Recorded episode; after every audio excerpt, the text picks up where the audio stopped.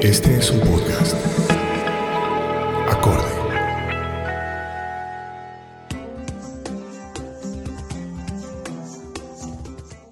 Mi nombre es Julio Andrés Rosso Grisales y soy el director de AISO, Academia de Innovación para la Sostenibilidad. Tengo el gusto de darles la bienvenida de nuevo a nuestro programa Charlas con AISO.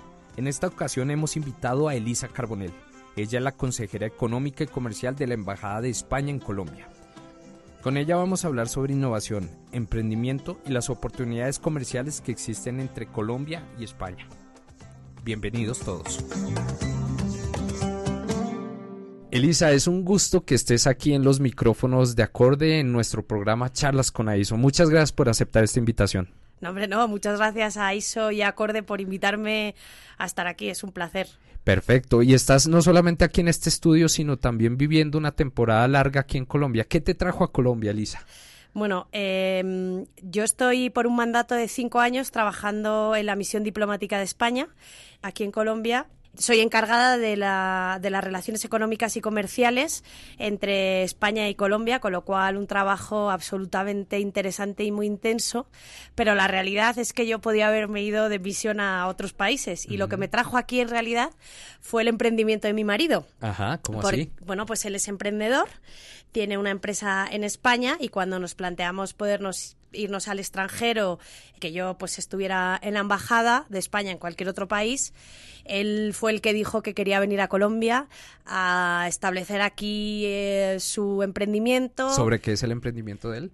Él eh, tiene una plataforma digital Ajá. de empleo pero especializado en perfiles en perfiles del sector TIC, es decir, en informáticos, ingenieros teleco y demás.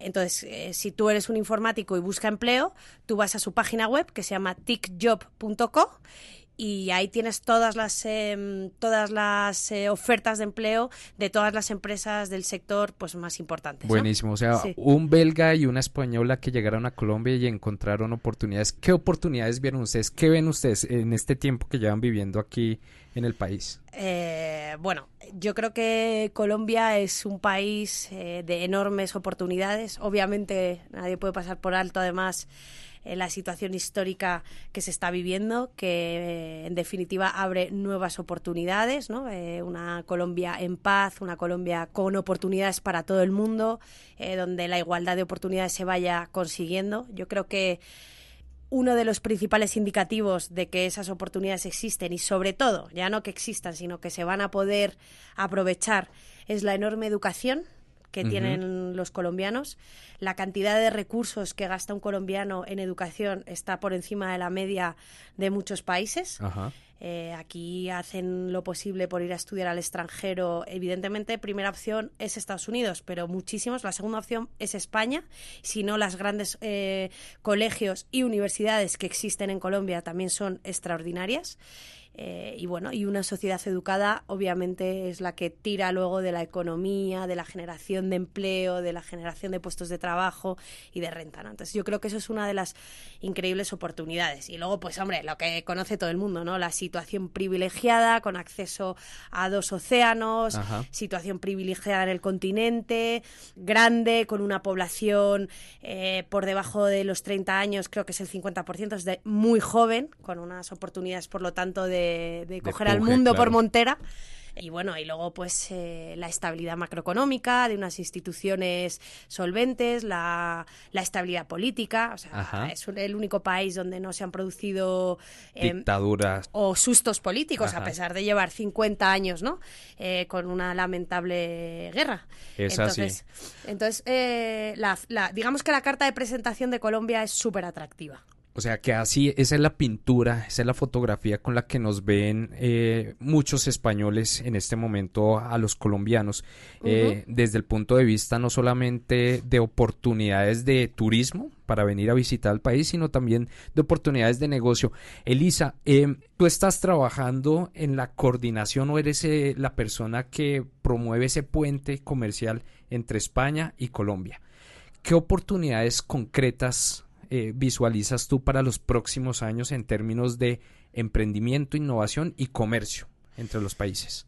A ver, yo veo varios sectores claramente líderes, ¿no? Eh, donde debería de despertarse el mayor interés por parte de empresarios, tanto colombianos como españoles, como de cualquier parte del mundo. Eh, obviamente las infraestructuras, para mí el sector, bueno, la agricultura y la agroindustria en general y el sector turístico, ¿vale? Curiosamente, son tres sectores en los que España es, es líder en la Unión Europea y líder mundial. ¿no? Y yo te diría que, mm, hemos cometido muchísimos fallos en España. El sector turístico es un indicativo muy fácil y muy reconocible eh, de cómo nos basamos en un modelo de sol y playa absolutamente mm, barato. Consumista, consumista barato, no respetuoso con la línea costera, eh, que no tampoco dejaba mucha plata no es muy rentable. Y eso fue en los años 70, 60, 70. Pero hoy en día también, recientemente escuché eh, por radio que colegas en Barcelona ya están molestos con este turismo masivo depredador que está llegando a la ciudad y hasta están pidiendo que no lleguen más turistas a la ciudad. Bueno, eso es, eso es, a ver, lo que pasa es que el turismo en Barcelona no es tanto sol y playa, sino que es bastante cultural. Es decir, lo que se ha producido en España desde los 70 hasta hoy ha sido una reconversión y una, un esfuerzo eh, muy importante por parte de las autoridades de diversificar el sector, ¿vale? Pasar de la playa, la sangría, a la siesta, a un turismo cultural, un turismo gastronómico, em, de, deportes, eh, pues de golf o de deportes de riesgo, eh, un turismo del vino, eh, incluso empresarial, ¿no?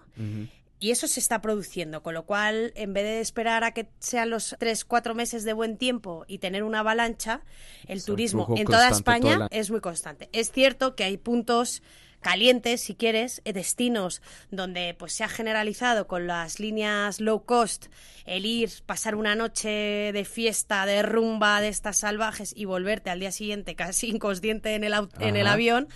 Eh, pues a ciudades como Barcelona y luego pues las nuevas tecnologías están rediseñando el sector, ¿no? O sea, tú ahora no tienes por qué pagar un hotel, puedes irte a un apartamento y aunque te digan que es para tres personas, te metes siete y te bajas la factura, ¿no? Entonces, todo eso que al final es nuevo porque se están abriendo nuevas, aquí lo vemos con el Uber, con tal, ¿no?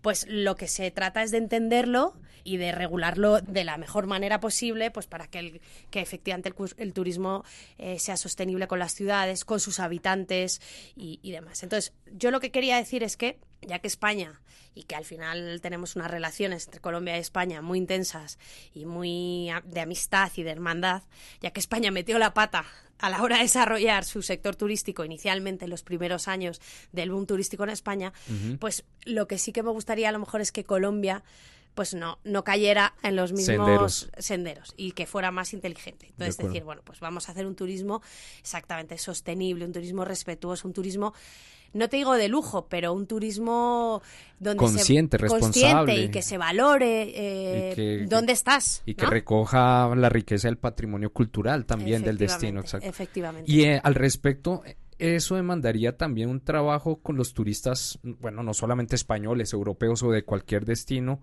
eh, sobre la manera como ellos están visualizando o viendo a Colombia como destino turístico. ¿Cómo funciona una cooperación ahí entre los gobiernos para promover destinos turísticos colombianos, pero también para atraer turistas excelentes, turistas que nos ayuden a conservar el territorio.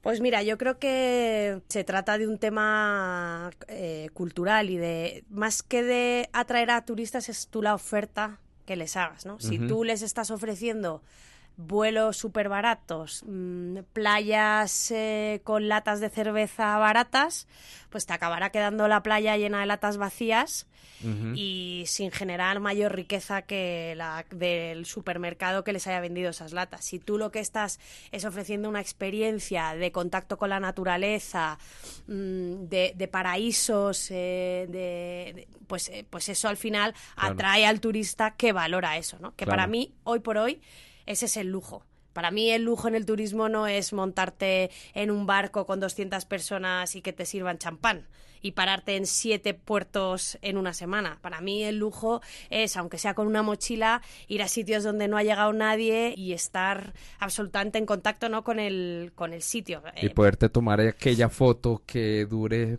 para siempre. Y Eh, yo no soy tanto de fotos. Yo, no- yo mi Instagram lo tengo muy abandonado. Yo soy más de fotos mentales y de experiencias. El Ah, móvil no me lo suelo o se me olvida. O sea, Ajá. no, cuando estoy de vacaciones, esa es mi, mi mantra de las vacaciones. Pero entonces vivir una experiencia única. Sí, eh, no- eh, exclusiva. O sea, para mí, pero para mí la exclusividad no es que me cobren y que por pagar solo pueda entrar yo. No, no, exclusiva es que llegues, pues no sé, a Leticia, ¿eh? que te has pasado no sé cuántas horas en autobús o en una avioneta o tal, y que llegues y un señor de Leticia te explique y te lleve y veas eh, los, ¿no? los delfines rosas y tal, y digas, bueno, es que esto Es esto, esto lo he visto yo y cuando vuelva a España la gente, no, vamos, no se lo va a creer, ¿no? Excelente. Turismo sostenible, turismo consciente es una de las grandes oportunidades en la relación entre España y Colombia. Detrás de estos micrófonos hablábamos también sobre el tema de negocios inclusivos. ¿Qué trabajo estás haciendo tú en tu oficina alrededor de este tema? Bueno, a ver, yo creo que es todo producto de un cambio ya de mentalidad en la mentalidad de todo el mundo, ¿no? Eh, tú eres gran conocedor de los objetivos, los ODS, ¿no? Y ahí ponen a la empresa muy en el centro del desarrollo, de la cooperación. Entonces hay ese cambio por parte de todo el mundo de la cooperación, ¿vale? Pero es que por parte del mundo del empresariado también se está viendo un cambio para mí va más allá de la responsabilidad social empresarial, que esos son programas puntuales. Yo Sí. creo que va también en el perfil de la empresa, un poco lo que demanda ahora mismo el consumidor, que es mucho más empresa responsable, una marca eh, que genere bienestar a la sociedad y demás, ¿no? Eso para mí es, es el futuro, ¿no? Claro. Entonces, tanto por parte de las instituciones de cooperación española, que es la agencia de cooperación, como por parte de la institu- del Instituto de Exportación Exterior que yo represento, que es el ICEX de España, pues nos hemos sentado a trabajar mano con mano. O sea, porque muchas veces yo cuando a mí me ponen ahí la cartulina de los ODS y empresa por aquí, empresa por allá, pero eso luego cómo se lleva a la práctica.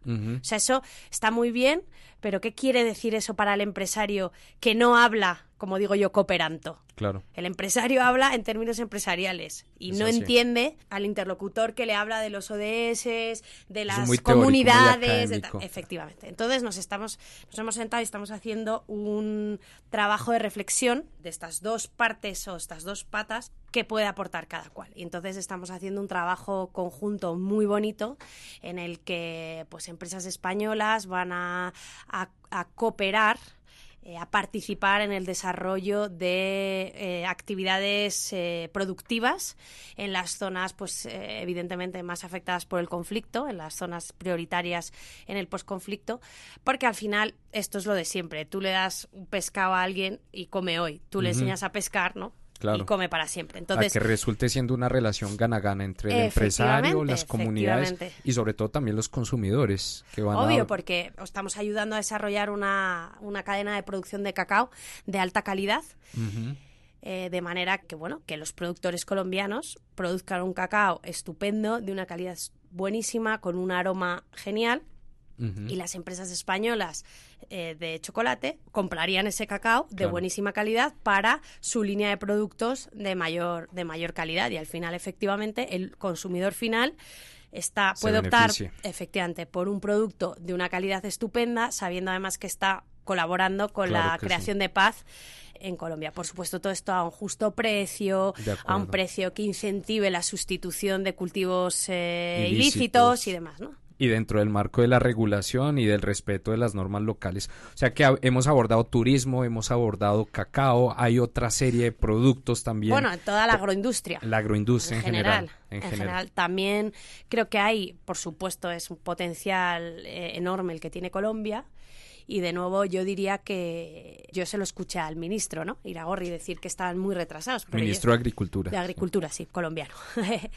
pero yo creo que, vale, sí, estáis, o sea, Colombia tiene un retraso en ese sector, pero también tiene la ventaja de no tener por qué cometer los errores de abuso de la tierra, de explotación de la misma y demás, sino que pasar al siguiente, ¿no? Al siguiente paso, que es una agricultura sostenible, con etiquetas bio y demás que yo creo que la Unión Europea además está encantada de apoyar y que se está negociando para un acuerdo en este, en este ámbito de, productos bio y demás, ¿no? De acuerdo. Respecto a los animales y tal. Algo que al final, hoy por hoy, cada vez es más importante para el consumidor final. Claro que sí. O sea, reflejar los criterios de sostenibilidad ambiental, social y económica en los procesos de producción y de consumo. Pero eso en últimas lo hacen las personas, Elisa. Yo quiero hacerte una pregunta con relación a lo que un empresario español, lo que una persona como tú que facilita las relaciones comerciales entre España y Colombia, ¿qué ven en las personas colombianas? ¿Qué ven en los talentos de los, em, de los emprendedores colombianos? ¿Y qué recomendaciones, ya también para entrar en el ámbito de intercambiar experiencias y buenas prácticas, qué recomendaciones le das tú a los emprendedores colombianos para que se puedan insertar de una manera más profunda en mercados internacionales? Es difícil, porque si ya ser emprendedor en tu propio país ¿eh? cuesta no solo al colombiano, también al español o al belga, como es mi marido, es complicado porque tienes que ir a contracorriente, porque tienes que tener tus ideas muy claras para no venirte abajo en los momentos eh, difíciles, que los hay y demás. Pero para internacionalizarse, ¿qué es lo que yo les eh, recomendaría? Pues en primer lugar, pensar muy bien a dónde se quiere uno internacionalizar. Es decir, no es lo mismo a un mercado que a otro, ¿no? Claro. En segundo lugar, todo el mundo se hace su business plan con sus datos macroeconómicos, sus perspectivas de crecimiento, tamaño de la población y demás, vuelos al resto de Latinoamérica para hacer su capital. Pero al final, también eh, muchas veces es experiencias pasadas. O sea, si un emprendedor ha estudiado en España o ha ido de vacaciones a España, pues eh, va a querer que su primer destino de internacionalización sea España, ¿no? Claro. Incluso pues el idioma o lo que sea. Luego, aparte del business plan y dónde me quiero internacionalizar, eh, también contactaría con las instituciones, porque de la misma manera que en España hay un instituto de comercio exterior, el ICEX, al que yo represento aquí en Colombia, que ayuda y acompaña a las empresas a internacionalizarse, pues aquí está ProColombia. Entonces, que tiene oficinas en España. Que tiene una oficina, una delegación en España y que tendrá delegación en otras partes del mundo. Es decir, y entonces acercarse y, conocer y pensar y ver e instrumentos y la experiencia, aunque sea, ¿no?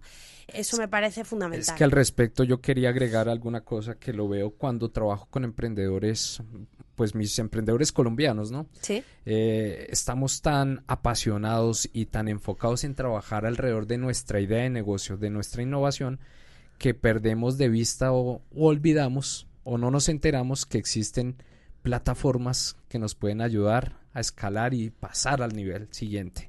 Y yo creo que eso demanda también avisparnos, como decimos acá en Colombia, eh, sobre el flujo de información que hay allá afuera y todos esos recursos que nos sirven a nosotros para potenciarnos como emprendedores. Claro, yo creo que ese es un problema común también a los emprendedores españoles, porque al final ese abismo que hay entre el sector privado y el pequeño empresario que tiene 20.000 preocupaciones del día a día que tiene que resolver él, porque al final un emprendedor es un hombre orquesta, como decimos en España, un hombre para todo, desde gestionar los recursos humanos, ya sea un empleado o tres o veinte, a clientes, a proveedores, a bueno, pues eh, la eh, línea de producción o lo que sea que tengas, ¿no? Entonces está en su rollo. Y luego tienes el sector público, burocracia, normas, papeleo, un funcionario público, tal y cual.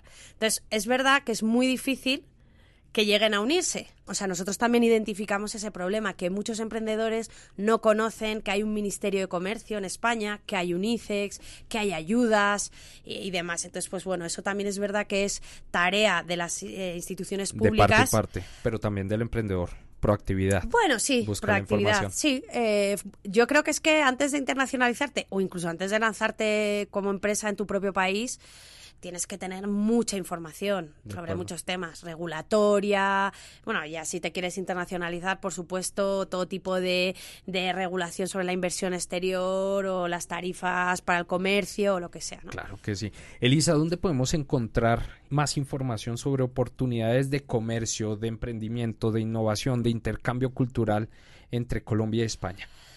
Pues en mi oficina. ¿Y cómo? Eh, ¿dónde, tienes una página de internet? Eh, mi oficina es la Oficina Económica y Comercial de España en Bogotá. Entonces, hay una página web, pero sobre todo, eh, bueno, tenemos ahí correo oficial, el teléfono oficial y luego también tenemos una cuenta de Twitter muy, muy activa en la que nosotros estamos todo el día organizando foros empresariales, incluso concursos con ayudas públicas españolas para proyectos de startup colombianos. Se han ido ya dos empresas colombianas a un hub de Google que hay en España a desarrollar su, su proyecto con ayudas eh, españolas. Con lo cual, el Twitter que se llama ICEX Bogotá, lo recomiendo muchísimo, porque ahí, bueno, publicamos de todo, ¿no? Noticias de interés de Colombia, de España, de relaciones bilaterales, pero también todos los eventos, toda la información relativa a oportunidades de negocio, a misiones comerciales y demás que pudiera interesar Buenísimo. a los colombianos. Vamos a estar muy pendientes de todas esas redes sociales y de toda la información y oportunidades que, que resulten eh, por medio de tu oficina. Elisa, antes de despedirnos, ¿qué recomendación o qué consejo, qué mensaje quieres dejarle a la comunidad de charlas con AISO? Eh, bueno, yo no me, no me considero que tengo la autoridad porque soy una funcionaria pública para hablar a los, a los valientes emprendedores privados. Yo no, pero como te sigo mucho y sé que tú siempre recomiendas cosas muy inteligentes, el otro día vi este escrito de Maswell que dice lo que, que dice atención. A ¿eh? ver. Cuando quieras emprender algo, habrá mucha gente que te dirá que no lo hagas. Cuando vean que no te pueden detener, te dirán cómo lo tienes que hacer. Y cuando finalmente vean que lo has logrado, dirán que siempre creyeron en ti. Ah, Esa es la soledad. La soledad del empre- emprendedor. del emprendedor. Muchísimas Buenísimo. gracias, ¿eh? A ti por haber asistido aquí a los micrófonos de acorde al programa Charlas con AISO y con toda seguridad te volveremos a invitar en la siguiente temporada para seguir hablando sobre emprendimiento sostenible y las relaciones que hay entre Colombia y España. Bueno, eso quiere decir que no lo he hecho tan mal. Lo hiciste perfecto. Espero que les haya gustado mucho este podcast. Elisa nos ha dejado muchos mensajes interesantes y nos ha abierto los ojos sobre las oportunidades que existen entre Colombia y España. Oportunidades para promover el emprendimiento, la innovación y la sostenibilidad. Nos escucharemos en otra ocasión, pero antes no olviden visitar nuestras páginas www.acordefd.com y www.academiasostenibilidad.com. Nos escuchamos en una próxima ocasión.